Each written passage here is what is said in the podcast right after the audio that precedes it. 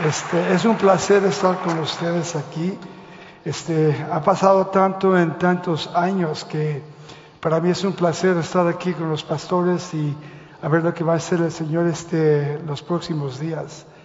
Este, en mi vida ha pasado muchísimas cosas con mi esposa también. Mi esposa tiene cáncer y ya con 14 años este, y hemos estado orando porque el Señor la ha usado tremendamente y yo tengo unos problemas, este, no físicos, pero tengo un problema que a veces estoy enseñando y no puedo hablar y no puedo leer como un minuto a dos minutos.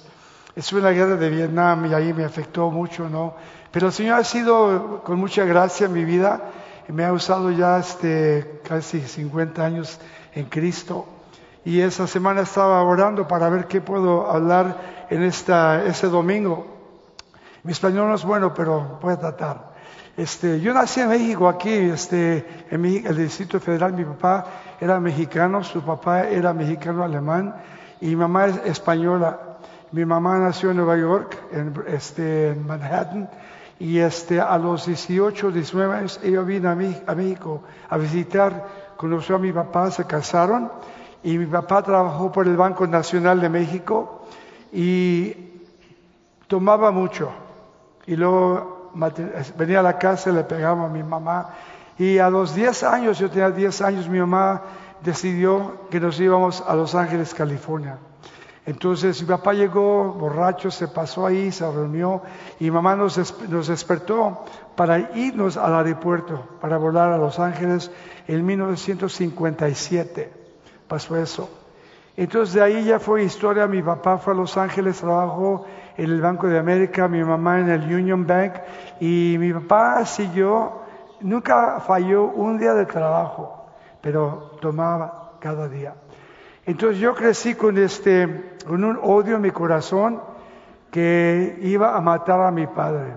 Eso fue mi decisión, matar a mi papá, por lo que había hecho. Y a los, este, creo que a los 24 años, porque fui a la guerra de Vietnam, regresé a la guerra de Vietnam y regresé muy mal. Eh, fui encarcelado por seis meses antes de que me dejaran salir de los marinos. Entonces conocí a mi esposa en la escuela, pero no éramos novios o novia, pero éramos amigos. Entonces cuando regresé de Vietnam la conocí y nos casamos y este, por cuatro años la maltraté a ella, pegándole y haciendo lo mismo que mi papá hacía con mi mamá. So, un día se me hizo la película de la furia libertad, vine a matar a mi esposa y a mis hijos, porque ya estaba con, no, no tenía esperanza de nada, nada. Y esa noche me tocó mi vida a Cristo. Entonces cuando me tocó mi vida a Cristo, empecé a orar, empecé a leer la, la Biblia, empecé a estudiar y yo nunca pensé que Cristo iba a usar mi vida, como Cristo quiere usar su vida de ustedes. Entonces quiero hablar del libro de Nehemías, si pues pueden ahí, capítulo 1. Nehemías capítulo 1. Y la razón que tomé ese capítulo es porque Nehemías estaba en, un, en, una, en una, no un problema, pero lo que estaba haciendo es querer ser usado de Dios. No sé si ustedes están aquí esta mañana y cuántos de ustedes han dicho a Dios, Dios usa mi vida. Muchas veces vemos a otras personas que son usadas por Dios y no creemos que Dios puede usar mi vida como está usando a otras personas. Por la vida que yo tuve, yo no pensé que Dios podía usar mi vida. Para nada ya. Porque tuve muchas cosas que me pasó en Vietnam y yo, creía que Dios me podía perdonar por las cosas que hice en Vietnam. Pero empecé a leer la Biblia y empecé a ver, tuve un pastor tremendo, se, se llamaba Pastor Chuck Smith, que me amó y me enseñó su palabra. Y yo nunca pensé que me iba a hablar y llamarme Dios a ser pastor, porque yo odiaba a los pastores. No los quería a ninguno de ellos. Entonces, como Pablo, Dios me tocó mi vida y me empezó a hablar en mi vida. Empecé a estudiar la Biblia y la Biblia me empezó a hablar en mi corazón. Me casé con mi esposa Y entonces ahí empecé en, en este, este, soy profesor de Kung Fu, Karate, por 55 años. Entonces yo tenía un estudio que era un estudio eh, tremendo. Estuve con este Chuck, eh, Chuck, Norris y todos ellos eran, son amigos míos. Y entonces este, empecé a, las artes marciales y empecé a usar mi estudio para tener estudios bíblicos en mi estudio. Empecé a ver que Dios empezó a salvar a la juventud. Yo tenía 24 años en ese tiempo, tengo 75, ya estamos ancianos ahora. Pero fue una cosa que Dios me empezó a enseñar, que estaba hablando por su palabra a la juventud. Yo, yo este, he aprendido que uno no puede hablar nada de Cristo hasta que Cristo te habla a ti personalmente. Es muy importante eso. ¿Qué puede decir una persona a otra persona que no conoce a Cristo? ¿Cómo podemos hablar a nuestra familia o amigos o enemigos que Cristo me ha hablado a mí? Yo he aprendido que el sábado en la noche, toda la semana enseño los miércoles, enseño el lunes, el martes, el miércoles y el domingo tengo tres servicios. Y siempre estoy pidiéndole al Señor que yo no quiero enseñar nada de su palabra hasta que Él me hable a mí personalmente, para poder hablarle a la gente que, que viene a recibir algo en su vida, porque hemos pasado tanto en la semana, tantas cosas pasan entre la semana. Y para mí ha sido una cosa tremenda de mi esposa que tiene cáncer, porque ella este, es norteamericana, pero sus padres fueron misioneros en Colombia y en Chile. Eran tremendos este, misioneros en Chile. Ellos tuvieron este, una casa para enseñar la palabra y los este, comunistas vinieron, quemaron la casa y ellos tuvieron que irse a Chile en los cuarentas. Entonces yo aprendí mucho de ellos.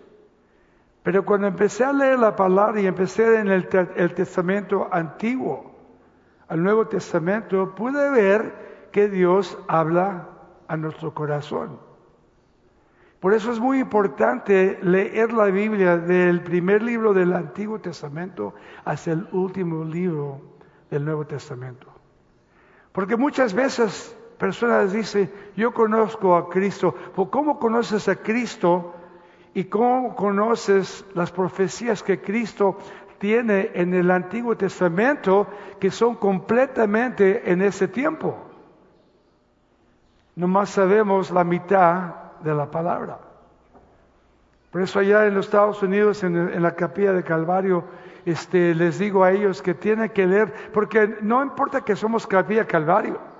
Hay personas en capilla, capilla Calvario que no han leído la Biblia. Vienen, se sientan, oyen, pero van a la casa y nunca leen la Biblia. Y si leen la Biblia, leen, digamos, el Nuevo Testamento, un capítulo, dos capítulos un libro, pero no todos los 66 libros que Dios nos da. Muy importante.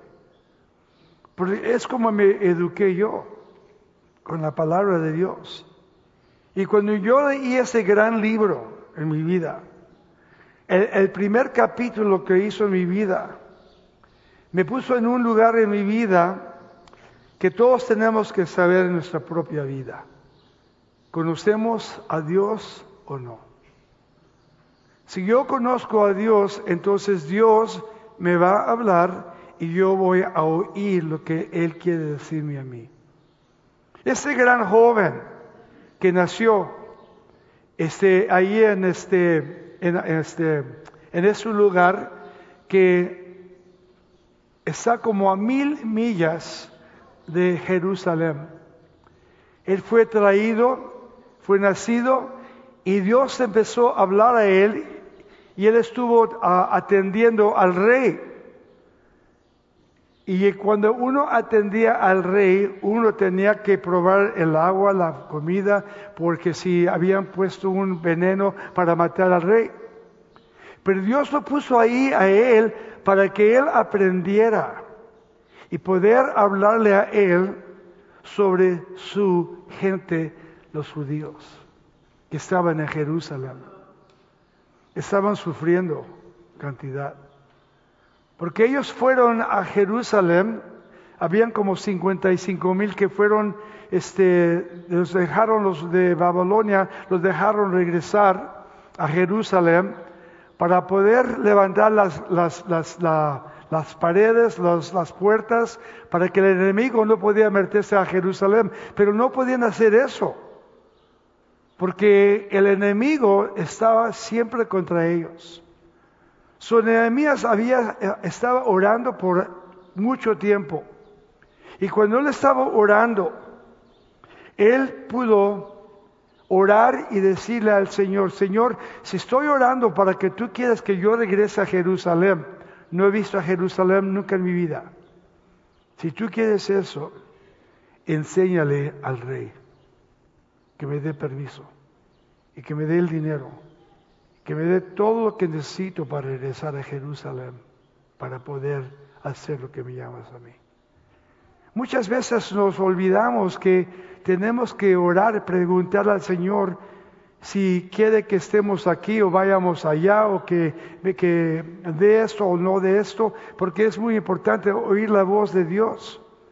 Y la voz de Dios, Nehemiah estaba oyendo la voz de Dios y Dios le dijo que orara. Todo no es orar. Y que él iba al presente del rey. So, Nehemías empezó a orar empezó a esperarse a ver lo que iba a hacer este, el Señor con él en su propia vida.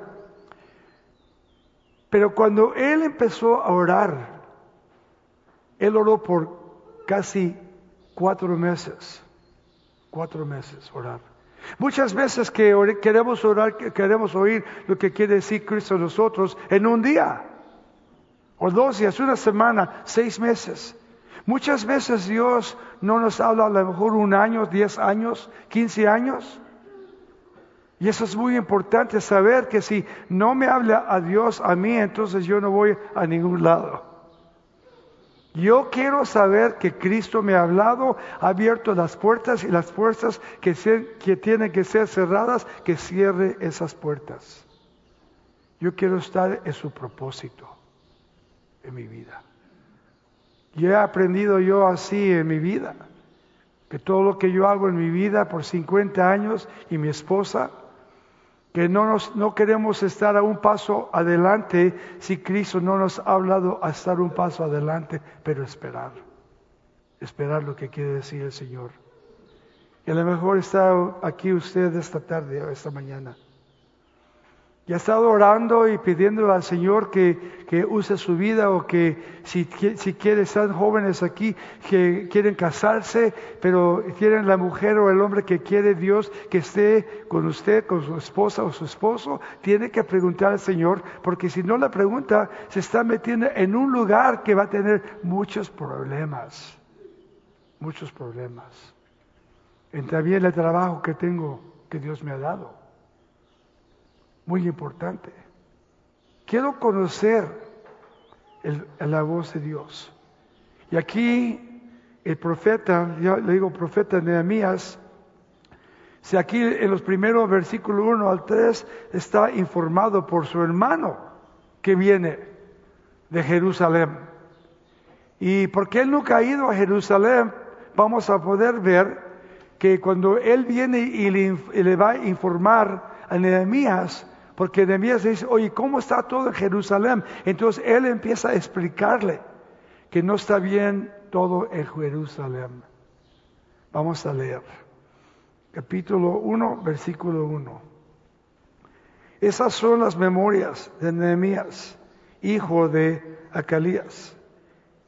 A fines del otoño, en el mes de Kislu, del año 20 del reino del rey Alexorcis, yo lo digo en inglés, me encontrará en la fortaleza de Susa, la capital. Podemos ver aquí que el nombre de Nehemías, Dios no consola, eh, así dice, Dios ha consolado. Es el nombre de él en hebreo. Para mí ha sido un hombre que yo puedo usar en mi vida que me ha consolado muchas veces, Señor. Muchas veces. He tenido problemas pensando de la guerra por 50 años que me, me hace, no puedo dormir, tengo mucha dolencia en mi corazón.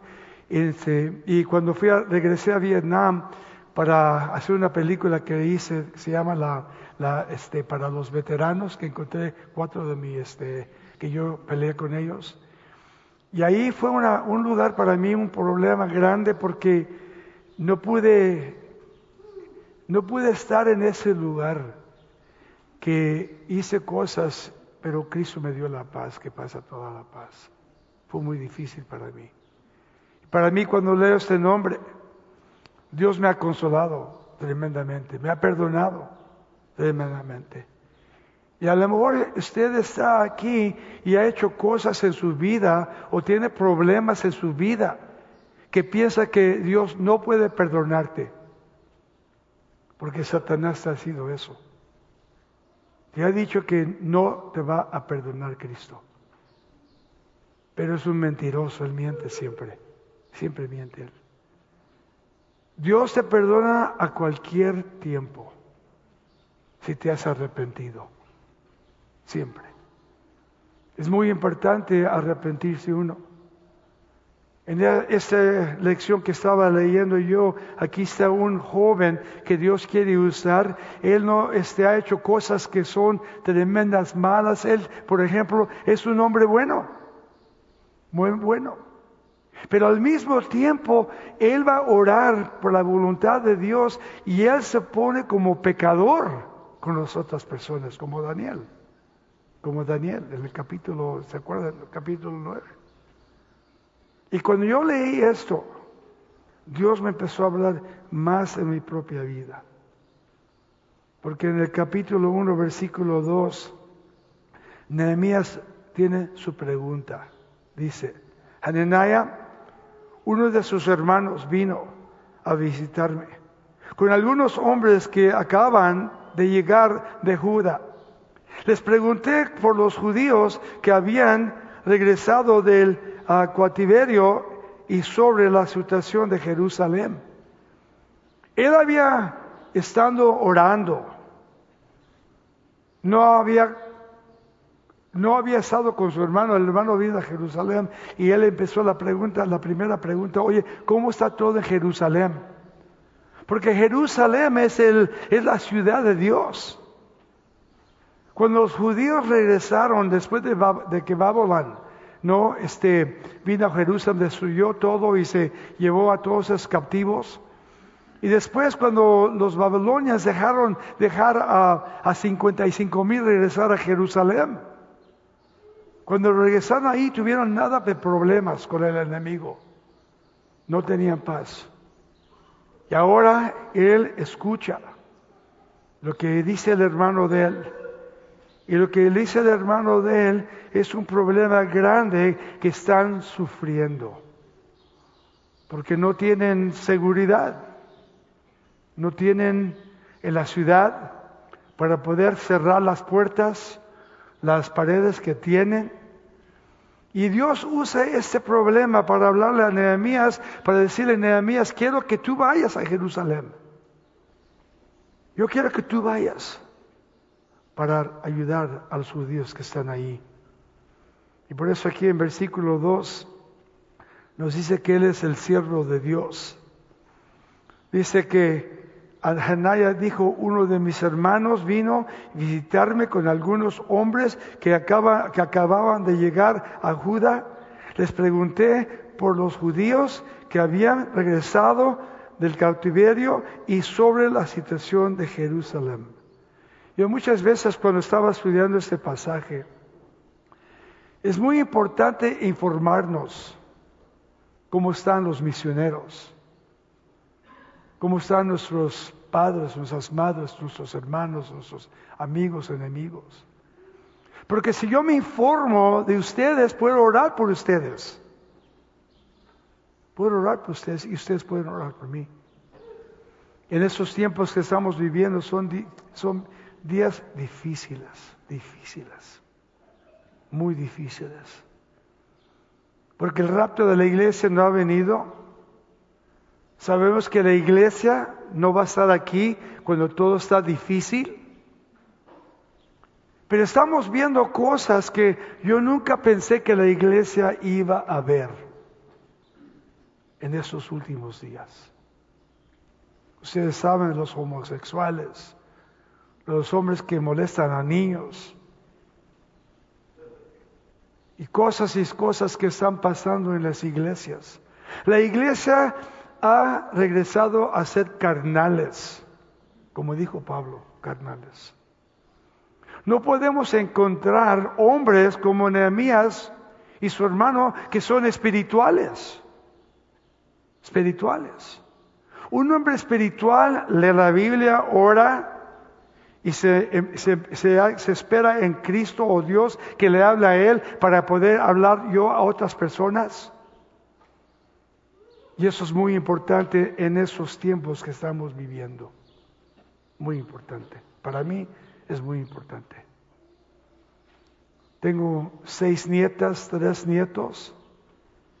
Y yo no quiero que ellos sufran en lo que viene el futuro. So, yo le pido a Dios que cuando el rapto venga, que nos lleve a todos nosotros, porque creemos en Cristo y estamos viviendo la vida que Dios quiere en nuestra vida. Ninguna persona puede entrar a Cristo, que no puede entrar al cielo, si uno no está separado del mundo. Tenemos que estar separados. Vivimos en el mundo, pero no somos del mundo. No somos del mundo. Y es importante, ustedes que son jóvenes aquí, importante saber eso. Ustedes tienen una vida larga. Y yo he vivido 75 años y yo he aprendido tanto en mi vida cuando vine a Cristo en 50 años, que yo nunca pensé que iba a estar aquí. Y yo sé que Cristo me trajo por aquí a México para hablarme a mí. Yo pienso, ah, que él le rompió su corazón cuando él supo lo que estaba pasando a su gente, a su familia.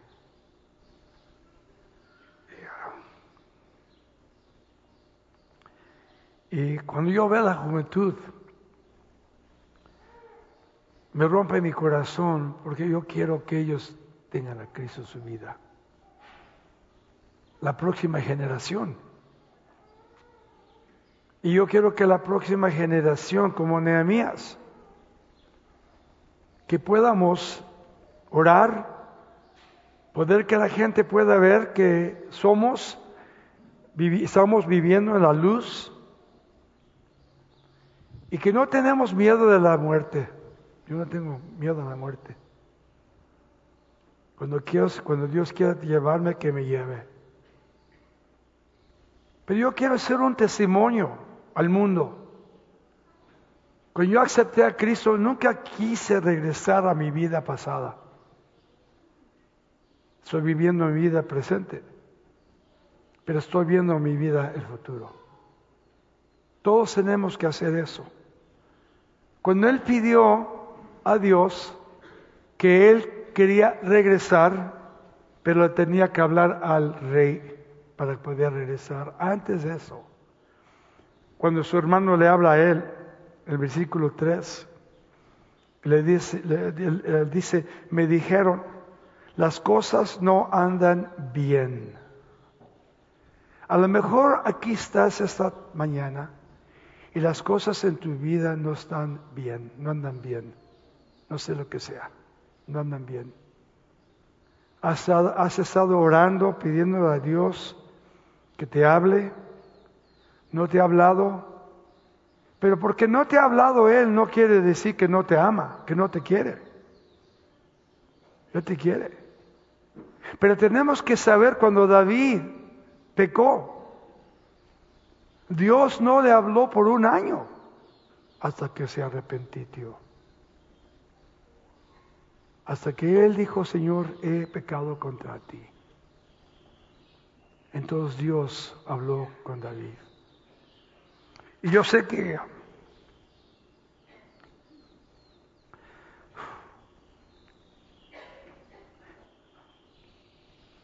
cuando yo pequé en mi vida, yo no tenía convicción en mi vida y lo que le hice a mi esposa no tenía convicción y lo que le hice a las personas no tenía convicción de nadie.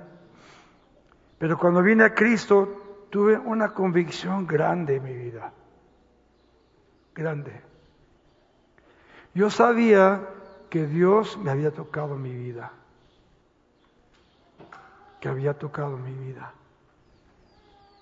Y cuando yo oí, yo oí, oí que los cristianos en antes estaban, los estaban usando para pegarles, hacer cosas con ellos que nunca habían hecho a la, iglesia, los libros de los hechos. Pero cuando leí ese gran libro y vi a Ananías, que, que estaba él pidiendo para ir regresar a Jerusalén, que cuando oyó las, cosas que estaban pasando en México, en Colombia, en Perú, en diferentes lugares, cuando yo oí eso, yo empecé a orar a Dios. Dios, ¿quieres que vaya a esos lugares, Señor? Voy a esos lugares. En mis 50 años he ido como a 57 países a enseñar la palabra. Y cada país que he ido, no hablar el lenguaje, tengo que tener para que interpreten ahí, para que hablen por mí. Pero cada vez que he ido, hay una cosa que no puede cambiar. La cruz de Cristo. La cruz de Cristo. A lo mejor él no tenía, no conocía la cruz de Cristo porque Cristo no había llegado en ese tiempo. Pero nosotros tenemos en ese tiempo, sabemos lo que ha hecho Cristo por todos nosotros. Y la cruz es el, instrumento de la muerte. Yo quiero morir a mí. Yo quiero morirme en Cristo. ¿Por qué? Porque quiero que Dios me use en mi vida. Que use a mis hijos. Que use a mis nietos, mis nietas. Que use a todos ustedes aquí. Tiene un gran pastor, su esposa, los que están asistiendo aquí. Ustedes que están sentados aquí, qué grande gente que Dios ha levantado en México. Para que ustedes tengan el mensaje y den el mensaje de esperanza, de amor, que tenemos todos nosotros aquí. Y Nehemías para mí ha sido un gran ejemplo porque la reacción que tuvo él, el versículo 4 dice, cuando oí esto, me sentí, aquí me senté a llorar, a llorar. Miren, yo nunca he llorado en mi vida.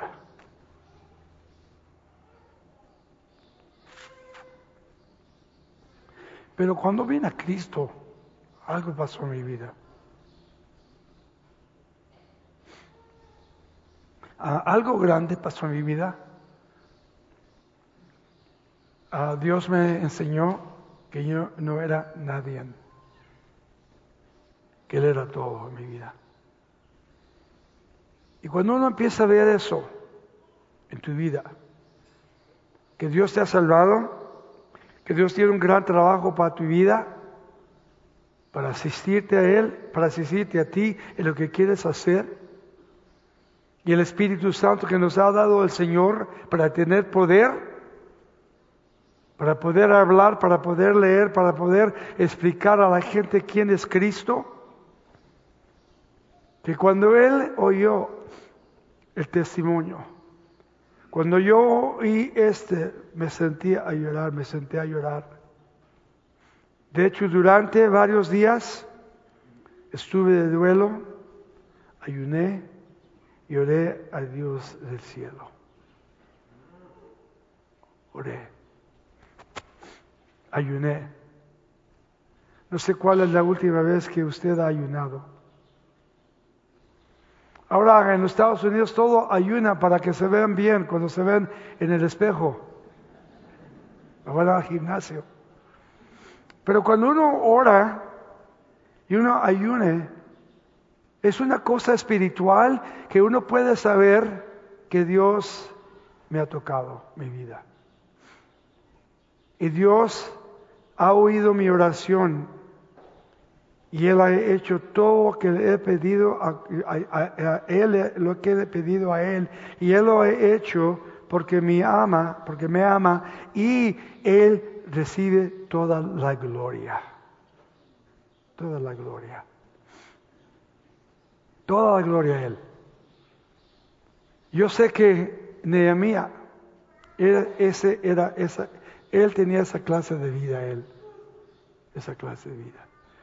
Porque él le pidió a Dios, Dios, si tú quieres que regrese a Jerusalén, yo quiero que le hables al rey para que me dé permiso. Él no fue al rey, sabe que, ah, sabe que rey, quiero regresar a Jerusalén porque mi, mi, familia está ahí, la están maltratando, todo esto. No, él dijo, eh, si tú quieres que regrese, tú tienes que hacerlo, Señor. Yo no quiero hacer nada hasta que tú lo hagas. Eso es muy importante para tener, no, para tener libertad, pero para tener la paz de Dios. La paz de Dios es muy importante. Sin la paz de Dios, ¿Qué puede hacer una persona? Mi esposa tiene, como se dice, tiene siete, how do Oh, siete tumores en el hígado por casi 14 años. Para nosotros ha sido una cosa tremenda para aprender que Dios nos ama y que Él tiene su mano sobre nuestra vida. ¿Cómo Él tiene su mano sobre tu vida? No importa lo que estás pasando. Él está en el trono.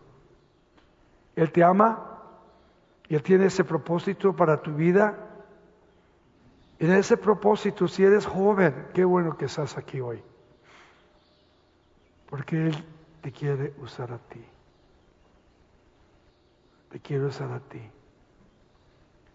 En una manera que Dios quiere llegar a todo México. Todo México. México necesita más a Cristo. Más a Cristo. Para tener cantidad de personas que cuando uno habla, habla Cristo sobre nuestra vida. Y como Nehemías estaba aquí preguntando, llorando, Varios días estuve de duelo, ayuné. Y muchas veces cuando uno ayuna es muy difícil, muy difícil. Porque Satanás entra luego, luego, ¿y qué hace? Nos trata de tentar de todas las comidas que podemos comer. Uno puede estar en las montañas y millas, eh, digamos 25 millas afuera, y uno puede leer, ¿no? Uno puede que como están cocinando por allá a 10 millas, ¿no? Pero cuando uno empieza a ayunar, algo pasa, algo pasa en nuestra vida. El Espíritu Santo empieza a tocar mi vida. Y en ese lugar, en ese tiempo, en esa hora, empiezo a orar y empiezo a oír la voz de Dios en mi vida cuando me habla sobre su palabra, su palabra. Y a mí me encanta leer la Biblia dos veces al año, toda. Porque la he leído desde que tenía 24 años, tengo 75 años. Y para mí ha sido una cosa tremenda porque la Biblia me ha llenado mi vida, me ha, mi mente me ha cambiado mi mente, mi corazón. Y es una espada que tengo para pelear contra Satanás. ¿Y saben qué? He ganado cada batalla por Cristo. Porque Él es mi Dios, es mi Salvador, es mi Padre. Y cuando uno se entrega a Él, como dice aquí en versículos 5 al 11, es la oración que Él ora, dice. Y eso es, para nosotros es también importante porque dice, y dije, oh Señor Dios del cielo, Dios grande y temible, que cumples tu pacto de amor. Y dice, inactable con los que te aman y obedecen tus mandamientos. Ahí está, obedecer. Obedecer lo que Cristo nos dice en su palabra. Si no obedecemos la palabra de Dios, ¿cómo va a oír nuestros pecados? No, ¿cómo va a oír la oración? Cuando oremos. Conocerlo personalmente sobre su palabra que Él nos ha dado. Porque dice, escucha mi oración. Importante, Dios, ¿estás oyendo mi, mi oración o no estás escuchando mi oración? Mírame y verás que oro día y noche por tu pueblo Israel. Amén. Tu pueblo Israel. Amo a Israel yo. He ido 35 veces. Y si puede un día, vayan. Es, tu vida es diferente. Israel. Y cuando leí esto, escucha mi oración. Yo quiero que Dios escuche mis oraciones. Y cuando, cuando Él escucha mis oraciones y dice aquí, y confieso, dice, y confieso que hemos pecado contra ti, y cierto, incluso mi propiedad, familia y yo estamos, hemos pecado. Él se pone con la gente, no está separado. Ahora hay muchos, hay muchos pastores que creen que están en películas de Hollywood. Creen que son famosos se visten diferente, tienen carros diferentes, tienen amigos diferentes y creen que son los primeros y los mejores de los Estados Unidos. Ninguno es especial, somos todos siervos de Cristo. Somos siervos de Cristo. Y si hay un pastor que se cree muy, yo conozco muchos de ellos, eran amigos míos, pero ahora no son amigos míos. Porque yo no creo como ellos creen. Y eran Calvary Chapel. Algo pasó aquí en su corazón. Que cuando uno se empieza a creer más grande de otras personas es un problema. Porque todos somos los mismos. Somos los mismos. Tenemos dones diferentes. Pero somos cristianos. Cristo es nuestro Salvador. Y para mí yo quiero conocer hombres como Nehemías en mi vida.